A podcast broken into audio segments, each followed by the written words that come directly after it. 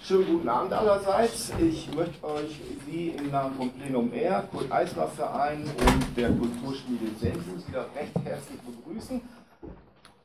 Es ist erstaunlich oder ich finde es riesig, dass heute wieder so ein Andrang ist wie schon am Montag auch und gestern war es auch voll. Also ich finde es richtig klasse, es macht Spaß, irgendwie dann so eine Reihe auch durchzuführen. Ähm, heute Abend hören wir von der Cornelia Naumann und von Günter Gerstenberg ähm, zum Thema Januarstreiks 1918 und äh, die Rolle von Sarah Sonja Lerch oder überhaupt zu dieser Frau, welche Rolle sie gespielt hat, was sie gemacht hat. Und dazu wünsche ich jetzt allen viel Spaß und eine gute Diskussion im Anschluss. Bis dann später. Okay. Danke. Auf geht's.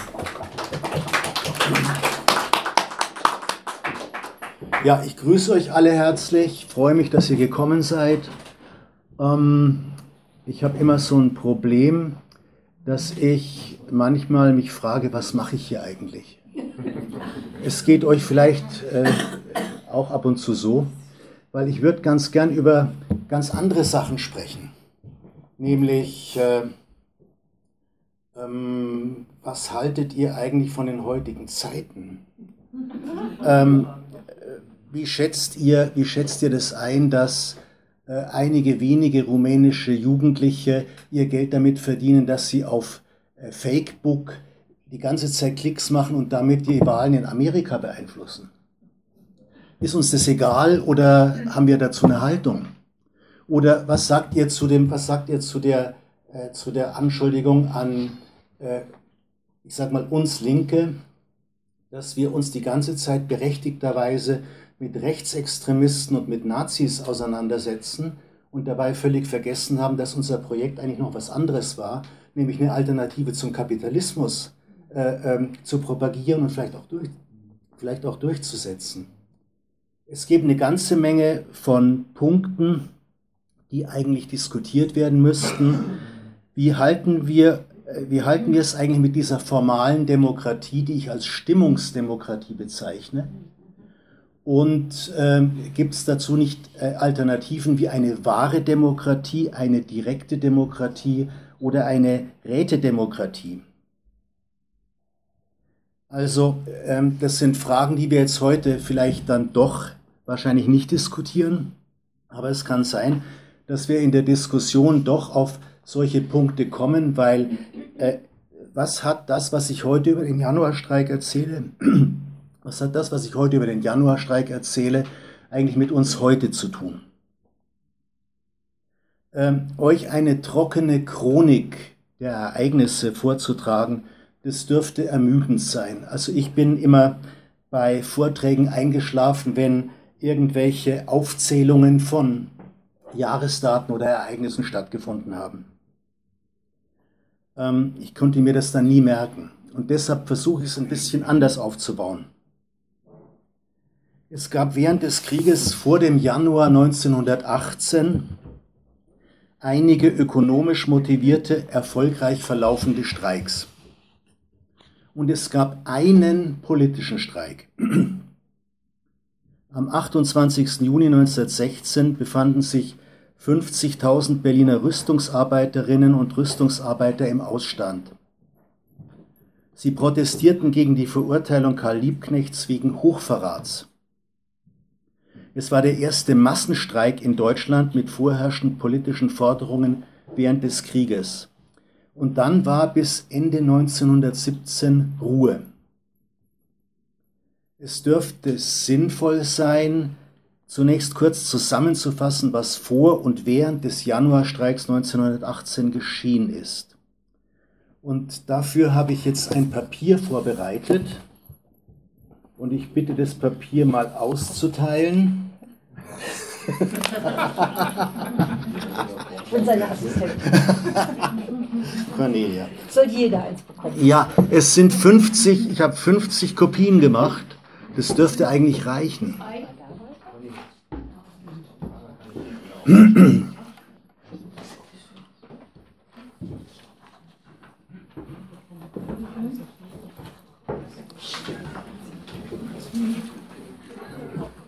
In dem Papier habe ich alle die, diese Daten die eigentlich vorgetragen werden müssten, zusammengefasst, die wir uns sowieso nicht merken können bei einem Vortrag. Und ich bitte euch dann einfach das zu Hause nochmal nachzulesen.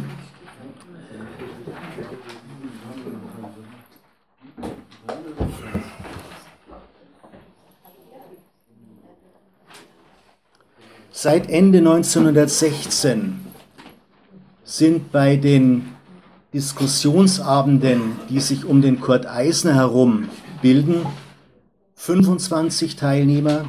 Ende 1917 sind es 150 Teilnehmer. Die Opposition nimmt während des Krieges zu.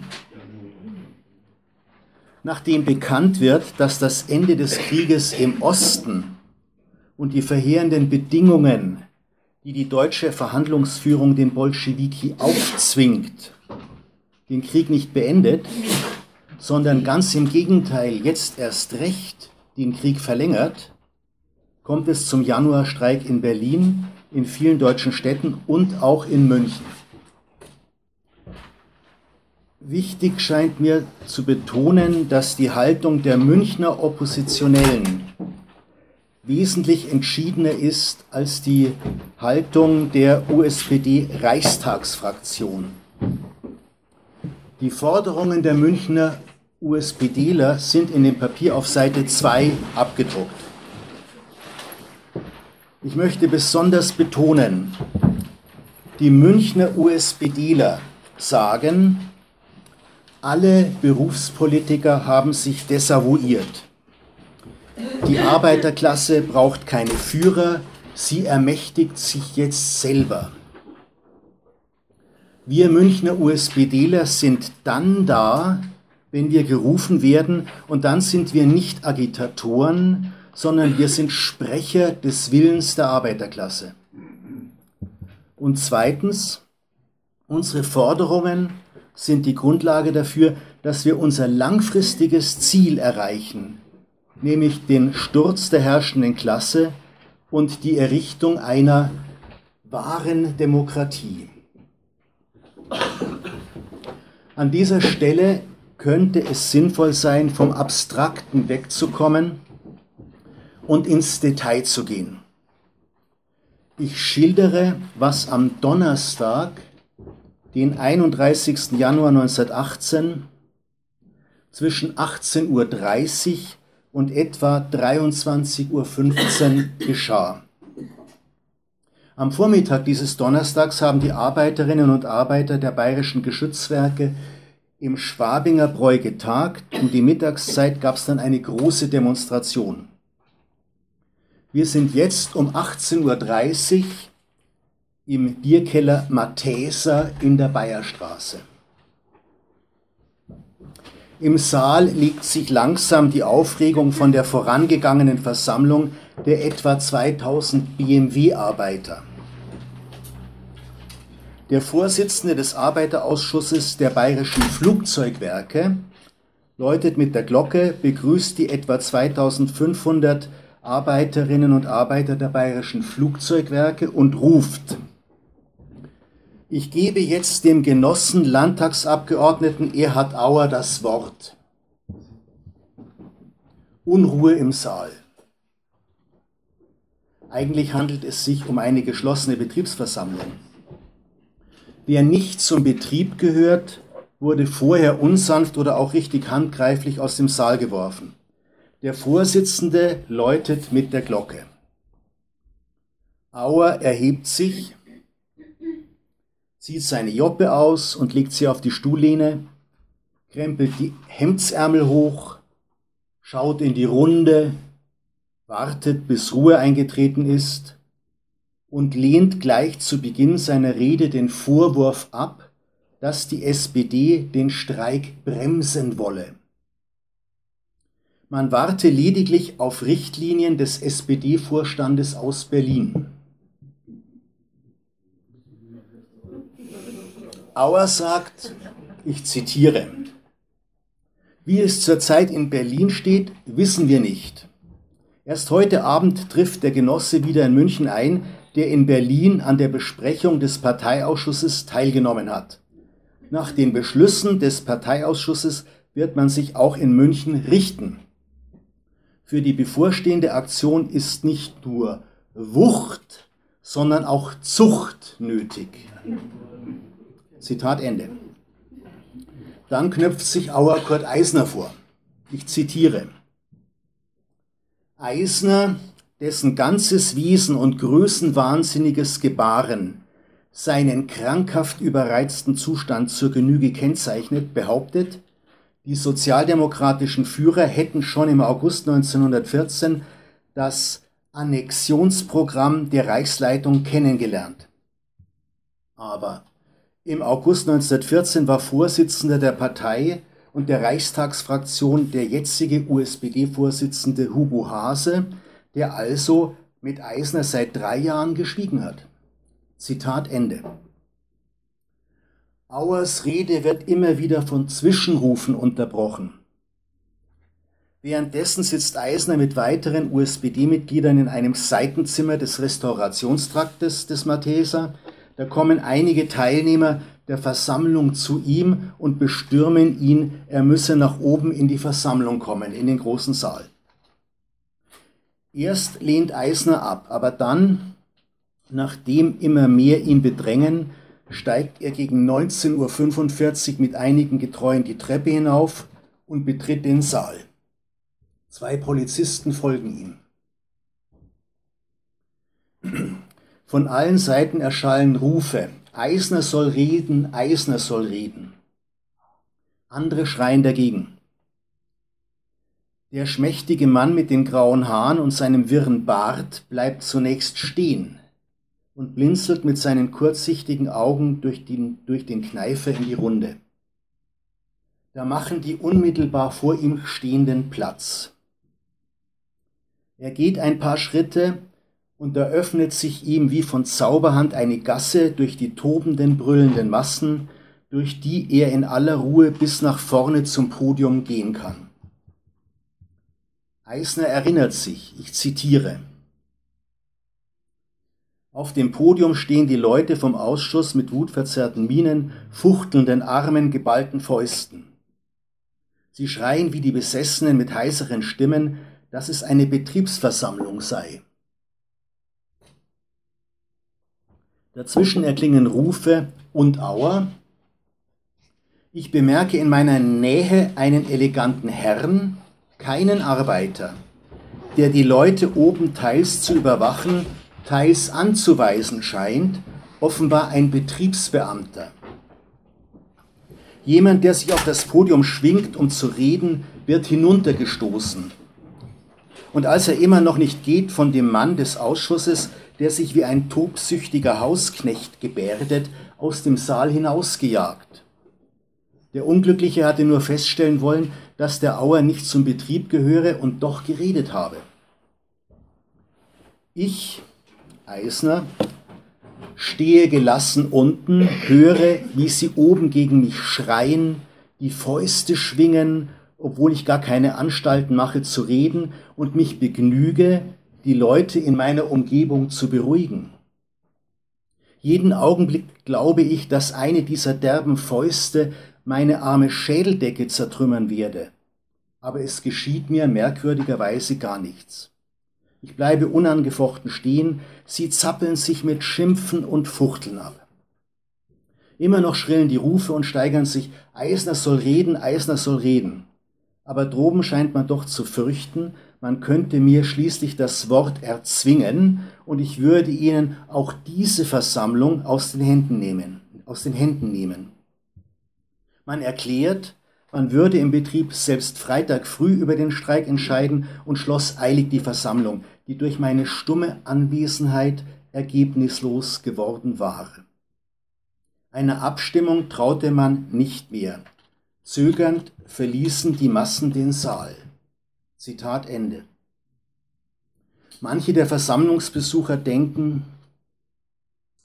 diese Reden haben wir uns lange genug angehört, diese einnehmenden Handbewegungen uns lange genug angesehen, diese trickreichen Argumente und diese Appelle an unsere Geduld, an unsere Disziplin, an unser Vertrauen zu denen, die die Zusammenhänge ja wohl besser kennen und immer wissen, was zu tun ist. Das alles haben wir uns allzu lange angehört. Da ergreift Felix Fechenbach, der Uniform trägt, die Gelegenheit beim Schopf, entert das Podium, nimmt die Glocke vom Vorstandstisch, läutet laut und eröffnet eine dritte öffentliche Volksversammlung. Eisner nennt den Soldaten in seinem Tagebuch den jungen Mann, um ihn nicht zu gefährden. Ich zitiere, die Masse staute sich zurück, setzte sich ruhig nieder, und nach den wüsten Lärmszenen wurde alles still. Der junge Mann übernahm unter der Zustimmung der Versammlung den Vorsitz und erteilte mir das Wort. Zitat Ende. Da geht es wie ein Aufatmen durch den Saal, als ob ein jahrelanger Bann gebrochen ist. Eisner schreibt später, ich zitiere, mit dem Aufgebot meiner letzten Kraft nach dem langen, zerreibenden, erschöpfenden Tage sprach ich. Ich mahnte die Versammelten, sich durch niemanden zu Taten verführen zu lassen, die sie selbst nicht wollten. Wenn sie sich nicht aus klarster Einsicht, aus innerstem Herzensdrange frei an die Streikbewegung anschließen könnten, dann sollten sie nicht streiken. Denn nur in der ganz freiwilligen Hingabe, die durch keinerlei Zwang verkümmert werden dürfe, liege der Wert einer idealen Aktion, in der das Proletariat gar nichts für sich selbst wolle, sondern nur für die Gesamtheit des deutschen Volkes wie für die Gemeinschaft der Menschheit. Ich wies auf die infamen Mittel hin, mit denen man bei uns zu verhindern suche, dass die Proletarier der feindlichen Länder infolge der deutschen Streikdemonstrationen wieder Vertrauen zu den deutschen Sozialisten gewännen. Einmal verhindere man durch eine niederträchtige Berichterstattung, dass überhaupt die Wahrheit im Ausland bekannt würde. Sodann habe die militärische Leitung gerade diesen Augenblick gewählt, um nach langer Pause wieder Bomben auf London und Paris abzuwerfen. Ein militärisch-strategisch völlig sinnloses Verfahren, das aber den Zweck verfolge, den Hass der Proletarier in England und Frankreich gegen Deutschland wieder aufzupeitschen. Zumal die deutschen Bomben die Gewohnheit hätten, gerade auf die Frauen und Kinder in den dicht bevölkerten Arbeitervierteln herabzufallen. Unter diesen Umständen sei die am Morgen beschlossene Kundgebung an die Arbeiter der feindlichen Länder von ganz besonderer Wichtigkeit. Sie wurde denn auch einmütig in dieser Malteser Versammlung beschlossen. Zitat Ende. Eisner verleitet nicht durch suggestive Rhetorik, sondern spricht eher zögernd und zurückhaltend und warnt vor den Folgen des Ausstands. Es ist still im Riesensaal. 2500 Menschen hören ihm zu. Eisner macht eindringlich darauf aufmerksam, dass die Streikenden damit rechnen müssten, dass sie ihre Gestellungsbefehle bekämen, wenn sie Militärangehörige sind, und wieder in die Schützengräben geschickt würden. Dabei deutet er auf Fechenbach, dieser habe die Arbeit niedergelegt, sei entlassen worden, sei beim Generalkommando denunziert worden und habe seinen Gestellungsbefehl erhalten. Ich zitiere Eisner. Nun, was wird der betreffende Mann jetzt tun? Auf diese Frage ertönen aus der Versammlung viele Rufe. Nicht folgen. Darauf schließt Eisner, nun, Sie haben es ja gehört. Zitat Ende. Inzwischen haben sich auch sehr viele Soldaten in Uniform eingefunden. Zuletzt spricht Sarah Sonja Lerch. Albert Winter Junior sagt später im Verhör, ich zitiere, Frau Lerch erzählte, sie habe einen Zug streikender Frauen gesehen und knüpfte daran die Aufforderung, die Männer müssten dann doch erst recht den Mut zum Streiken haben. Zitat Ende. Diese dritte Versammlung wird von den Behörden und von den führenden Funktionären der SPD und der Gewerkschaften als wilde Versammlung bezeichnet. Sie ist kurz nach 21 Uhr beendet.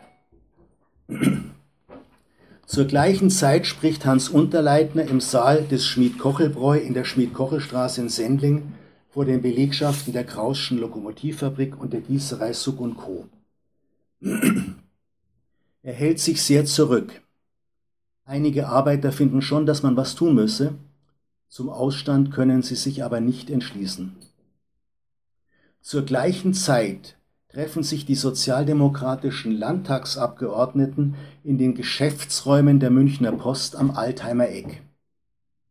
SPD-Landtagsabgeordneter Franz Schmidt sagt später vor der Polizei aus, ich zitiere, der Abgeordnete Auer und ich waren infolge des Verlaufs der Versammlung, die am 31. Januar 1918 stattgefunden hatte, zu der Überzeugung gelangt, dass die Streikbewegung in falsche Bahnen geraten sei. Wir beschlossen deshalb am Abend des 31. Januar in die Bewegung einzugreifen, die Leitung in die Hand zu nehmen, um womöglich die baldige Wiederaufnahme der Arbeit herbeizuführen. Zitat Ende. Während die Versammlungsbesucher den Matheser und den Kochelbräu und Auer und Schmidt die Redaktionsräume der Münchner Post verlassen und nach Hause gehen, eilen Eisner, Frau Lerch und Richard Kämpfer noch schnell auf eine Tasse Kaffee ins Café International, wie die oppositionelle Münchner Szene das Kaffeehaus National in der Bayerstraße 31 ironisch nennt. Der harte Kern der USPD will sich an diesem Abend noch im Restaurant Müllerbad in der Hans-Sachs-Straße 8 treffen. Das Restaurant existiert heute noch, hat natürlich einen anderen Namen. Eisner und Kämpfer brechen bald auf. Frau Lerch wartet auf die Straßenbahn, um nach Hause zu fahren. Da begegnet ihr der junge Winter und sie lässt sich überreden, ebenfalls noch zum USPD-Treffen zu gehen. Etwa 10 bis 15 Personen besprechen hier das weitere Vorgehen. Das vorherrschende Gefühl ist alles andere als euphorisch. So aussichtsreich die große Demonstration und die Versammlungen waren, es bleibt der Eindruck der Unentschiedenheit. In der Abendausgabe der Münchner Neuesten Nachrichten heißt es, von 1800 Streikenden in den Geschützwerken hätten im Laufe des Tages 800 wieder die Arbeit aufgenommen. Ist das wahr oder nur Zweckpropaganda? Ein erfolgreicher Streik sieht anders aus. Wenn es sich in kürzester Zeit nicht zeige, dass die bei weitem überwiegende Mehrheit der Arbeiterinnen und Arbeiter über den demonstrativen Charakter einer Kundgebung hinaus entschlossen die Produktion stilllegen und dies durchhalten könne, dann entstehe Verunsicherung. Zweifel werden laut. Aber es fallen auch Äußerungen, man dürfe jetzt nicht auf halbem Wege stehen bleiben. Stehen bleiben heiße eigentlich, einen Schritt zurückgehen. Wer kämpfe, könne verlieren, wer nicht kämpfe, habe schon verloren. Zudem sei der Kampf nicht nutzlos, auch wenn die Niederlage vorauszusehen ist. Erstens könne der Kampf eine Katastrophe abfedern und ihr zumindest die Spitze abbrechen. Zweitens sei dieser Kampf für uns keine Spekulation, sondern die Erfüllung einer Pflicht. Schon dafür seien wir dankbar. Wenn unsere Aktion fragwürdig wäre, hätten wir sie vermieden. Wenn wir verlieren, dürfen wir von uns, dürfen wir uns, wenn wir verlieren, dürfen wir uns von unserer Trauer und unserem Leiden nicht loskaufen, indem wir unsere Unschuld verraten. Für kurze Zeit sind auch Sarah Sonja Lerch, die Albert Winter Junior begleitet hat, Ernst Toller und Karl Kröpelin bei dieser Sitzung. Kröpelin muss gleich wieder gehen. Spätestens um 23 Uhr hat er sich in seinem Schlafplatz bei seiner Einheit einzufinden. Wie er auf die Straße tritt, bemerkt er, dass zwei Männer, beide mit steifem Hut bedeckt und mit einem Regenschirm unter dem Arm, schräg gegenüber vom Restaurant Müllerbad angelegentlich die Neuankündigungen des, des Hans Sachs Lichtspielhauses studieren. Das Kino in der Hans-Sachs-Straße, Ecke Ickstadtstraße, heute heißt es Arena, verspricht unter neuer Leitung die Vorführung erstklassiger neuer Lichtschauspiele wie Dramen, Humoresken, Naturaufnahmen und so weiter. Wochentags besondere Einlagen, billige Preise, gut gelüftetes Lokal. Gröbelin schaut nach links Richtung Müllerstraße und sieht, wie auf der gegenüberliegenden Straßenseite zwei Häuser weiter sich zwei Männer in eine Toreinfahrt drücken. Bei der ersten Straßenlaterne in der Ickstadtstraße genau gegenüber steht ein Mann und von der Westermühlstraße her schlendert ein Mann ebenfalls sehr unauffällig auf dem hiesigen Bürgersteig daher. Gröbelin geht noch einmal ins Lokal zurück und warnt die Versammlung vor den sechs Geheimen. Eventuell seien es auch mehr. Bis jetzt habe man die Dramen ja im Lichtspieltheater verfolgen können, nun werde ein Drama vielleicht Wirklichkeit. Betty Landauer sagt leise und merkt euch eins, wenn euch jemand als Vaterlandsverräter beschimpft, dann sagt, das machen wir im Interesse der ganzen Menschheit und damit auch im Interesse des Vaterlands. Wir sind keine Werkzeuge eines Vorgangs, der alles mit purer Mechanik umgreift. Es gibt Dinge, deren Duldung zu verweigern man nie aufhören darf. Verstanden? Eine Viertelstunde später sind die Aufgaben für die kommenden Tage verteilt, wer in welchen Versammlungen wo reden wird, wer Flugblätter verteilt und dann ist die Besprechung beendet. Eisner geht vor zum Sendlinger Torplatz, um dort in die Straßenbahn zu steigen. Er will nach Hause in sein Häuschen in Großhadern, aber die letzte 18er ist schon weg. So geht er weiter in das Hotel Reichshof in der Sonnenstraße 15, in dem er schon die letzte Nacht verbracht hat. Mehrmals sieht er sich um, aber seine Verfolger sind geschickt, stellen sich blitzschnell in einen Hauseingang oder verschwinden hinter einer Straßenecke. Im Hotel bucht er ein Zimmer im Erdgeschoss und geht dann noch in den ersten Stock hinauf. Hier haben sich im Zimmer Nummer 111 der Privatgelehrte Raoul Franzé, sein Sohn Walter und seine Freundin Annie Harrar eingemietet. Eisner und Franzé planen schon seit längerem eine Enzyklopädie der menschlichen Naturgeschichte. Sie soll Urkunden der Menschheit heißen. Annie Harrar und Raoul Franzé interessiert vor allem, ob der Mensch sich infolge des Zivilisationsprozesses von seinen natürlichen Grundlagen fortbewegt und damit die als selbstverständlich vorausgesetzten sich immer wieder austarierenden Gleichgewichte in den Verhältnissen zwischen den Menschen und den verschiedenen Pflanzen- und Tierarten stören oder gar außer Kraft setzen kann. Falls ja, stellt sich für Raul Franzi die Frage, wird der Mensch seine eigenen Lebensgrundlagen zerstören? Bricht hier die Gesetzlichkeit der Zivilisation die Naturgesetze, indem sie die tierischen Instinkte der Menschen lähmt?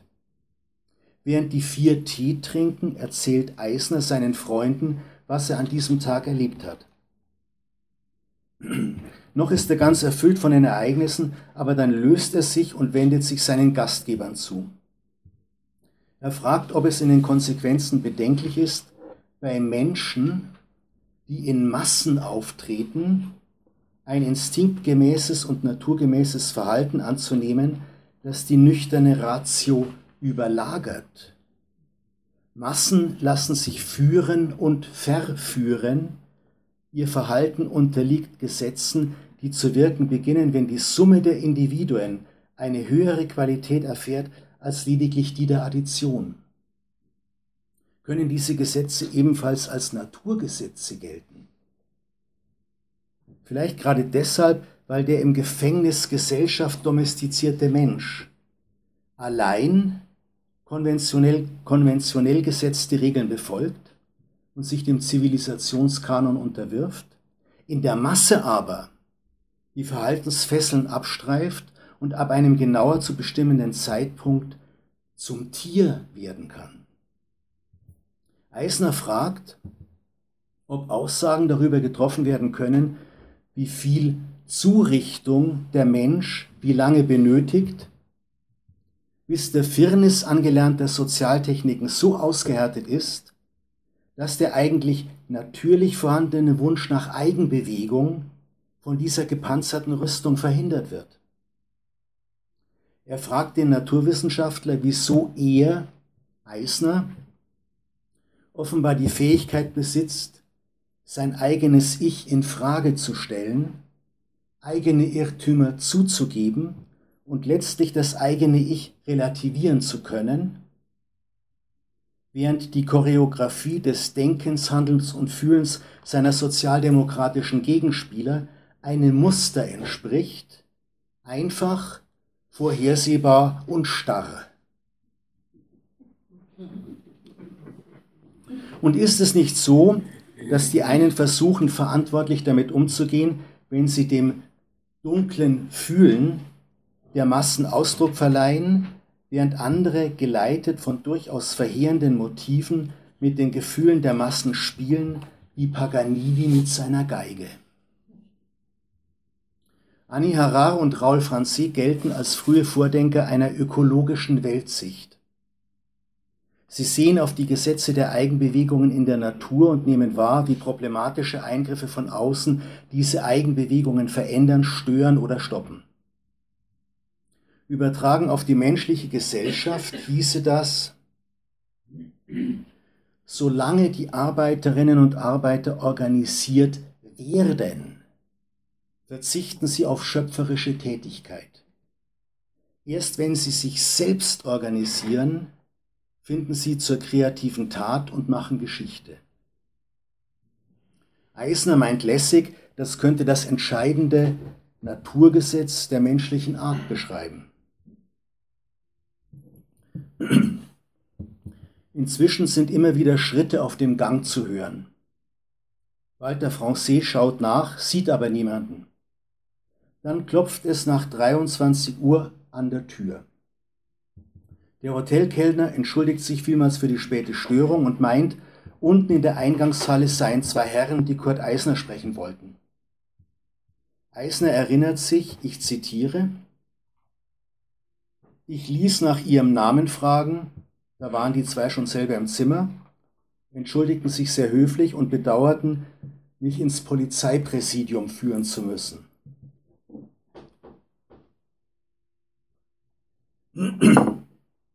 Ich trank behaglich meinen Tee aus, aß ein Gänseschmalzbrot dazu, welch letzter Leckerbissen, und folgte den melancholisch sanften Herren, die ihr unangenehmes Geschäft recht menschlich vollführten.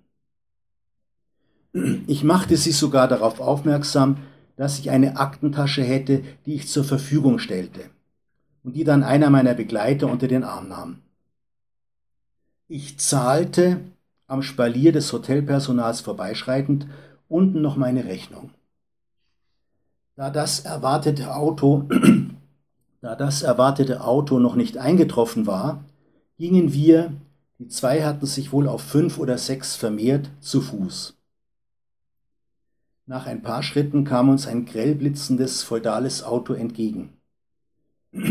Das Auto hielt auf Anruf. Ich stieg hinein. Es war das Auto des Polizeipräsidenten. Hier breche ich jetzt den Bericht ab. Eisner beschreibt dann in seinem Gefängnistagebuch, wie er sich bei seiner Überführung ins Polizeipräsidium mit dem Polizeiassessor Dr. Streber, er heißt wirklich so, unterhält. Nach Eisner werden auch alle anderen Streikaktivistinnen und Aktivisten noch in der Nacht am nächsten Tag oder in den folgenden Wochen verhaftet. Und der Streik wird unter Führung der SPD abgewürgt.